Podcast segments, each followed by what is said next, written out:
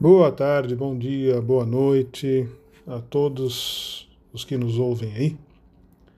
Nós vamos começar hoje um pequeno grupo de estudos sobre enfermidades ligadas às questões psicoemocionais. E hoje eu vou começar falando um pouquinho sobre depressão. A depressão tem sido já um bom tempo um grande problema mundial. E agora com essa história de pandemia, de quarentena, me parece que ela tem se acentuado relativamente na sociedade. Então a gente vai começando a falar hoje sobre depressão. Depois a gente vai abordar outros temas também.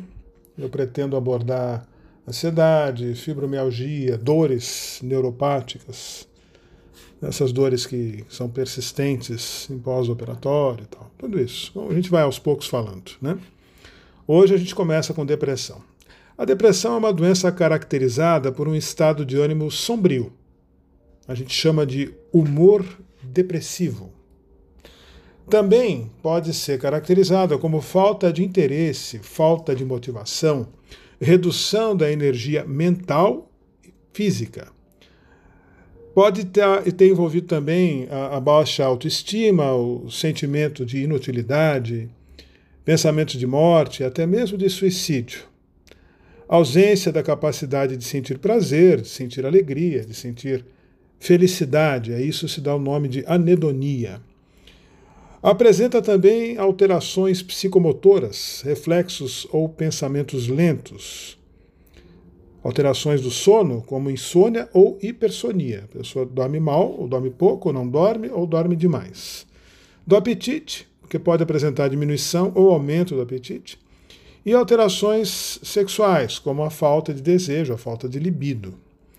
A pessoa deprimida se afasta, deprimida, se afasta do convívio humano, tem dificuldades para expressar o que está sentindo e frequentemente não tem iniciativa para ajudar o auxílio médico ou psicológico, sendo necessária a intervenção de familiares para que isso aconteça. O risco da pessoa com depressão grave tentar suicídio, infelizmente, é alto. A depressão pode se constituir em um único episódio depressivo, mas a ocorrência repetida pode acontecer com vários episódios ao longo do tempo, que é a situação mais comum. Algumas pessoas desenvolvem depressão crônica, que é um episódio depressivo de longa duração, pode durar anos, acomodando-se ao humor depressivo como se fosse parte do seu jeito de ser. A pessoa fala assim: eu sou assim. A depressão também comete seriamente as relações afetivas profissionais e o estado geral de saúde da pessoa. As causas da depressão são várias, né? O aumento constante do estresse típico da vida moderna é um dos fatores que causam a depressão. Então a gente chama isso aí de depressão exógena. Os, fatores vêm de fora, né? O estresse contínuo, por vários motivos, motivos familiares, motivos profissionais, motivos é, estudantis, motivos sociais, tem uma série de causas, né? Nós temos também os fatores genéticos. Quem tem casos de depressão na família possui mais chance de ter o problema, ou mais chances de ter o problema. E dizem assim que se um dos pais, isso é uma, um levantamento de muitos anos atrás, o pai ou a mãe são depressivos, a pessoa tem cerca de 30% de chance de ser depressiva. E se os dois forem depressivos, as chances sobem para 70%. Os acontecimentos externos são outra causa, como eu já falei, morte de um ente querido, veja que é uma causa de estresse importante, uma separação conjugal, a perda do emprego, dificuldades financeiras e quaisquer outras situações mais graves podem afetar a pessoa, causando uma depressão. Né?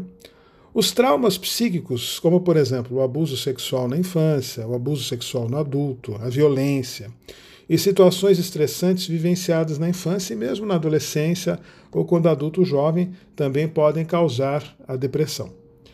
Doenças, medicamentos ou substâncias psicoativas podem causar depressão.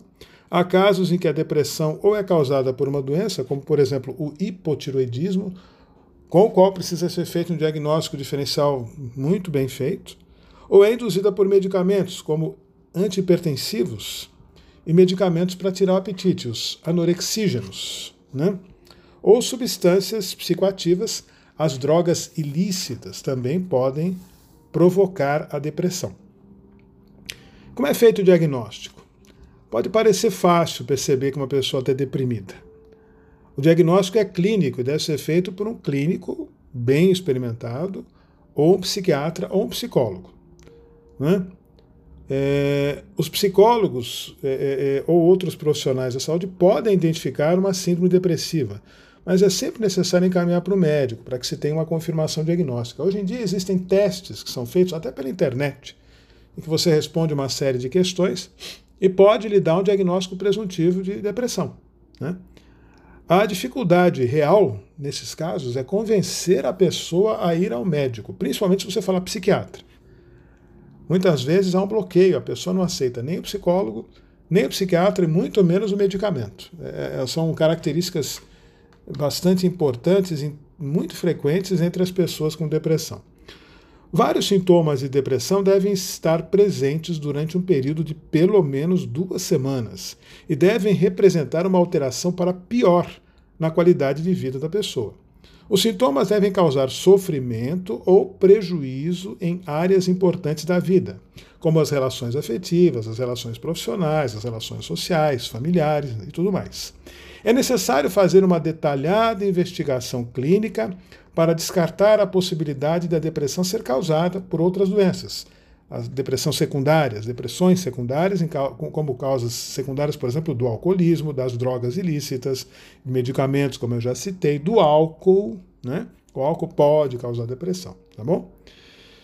É, o tratamento da depressão, veja que nosso, nossa conversa é relativamente rápida, então a gente está fazendo só um apanhado geral, a gente vai aos poucos dando mais características. Aí, se vocês tiverem interesse, a gente pode até gerar um debate, tudo.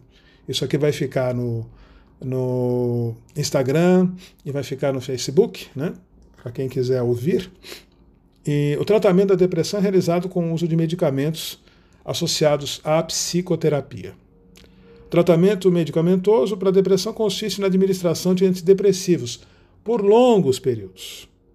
No primeiro episódio, o tratamento ocorre em geral durante seis meses a um ano. E é interessante notar que o paciente com quadro depressivo ele sempre pergunta quando é que eu paro de tomar o remédio.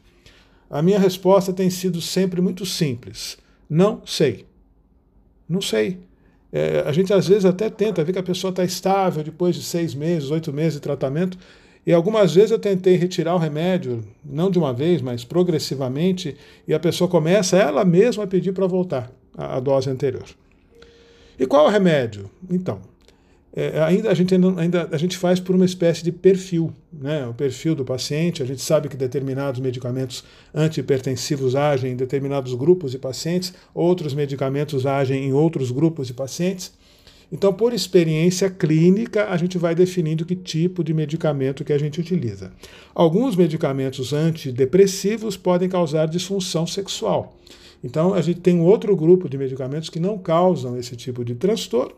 Aí a gente usa para os jovens esse tipo de medicamento que não incorre em perda da libido. A gente faz o possível para isso. Né? Embora alguns pacientes que já tinham perdido a libido, elas não se incomodem e realmente não, não faça muita diferença para elas. A gente ainda tenta, ainda assim, tenta fazer com que se preserve, porque a, a função sexual é uma função que corresponde à vida. Né? A gente faz o máximo possível para preservar tudo isso. Né?